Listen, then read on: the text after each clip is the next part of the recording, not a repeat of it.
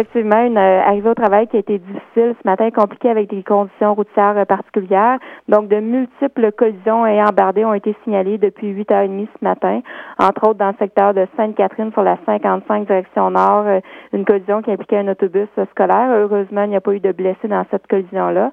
Ensuite, on signalait dans le secteur de Magog-Offord au niveau de l'autoroute 10 des conditions routières difficiles avec plusieurs embardées sorties de route.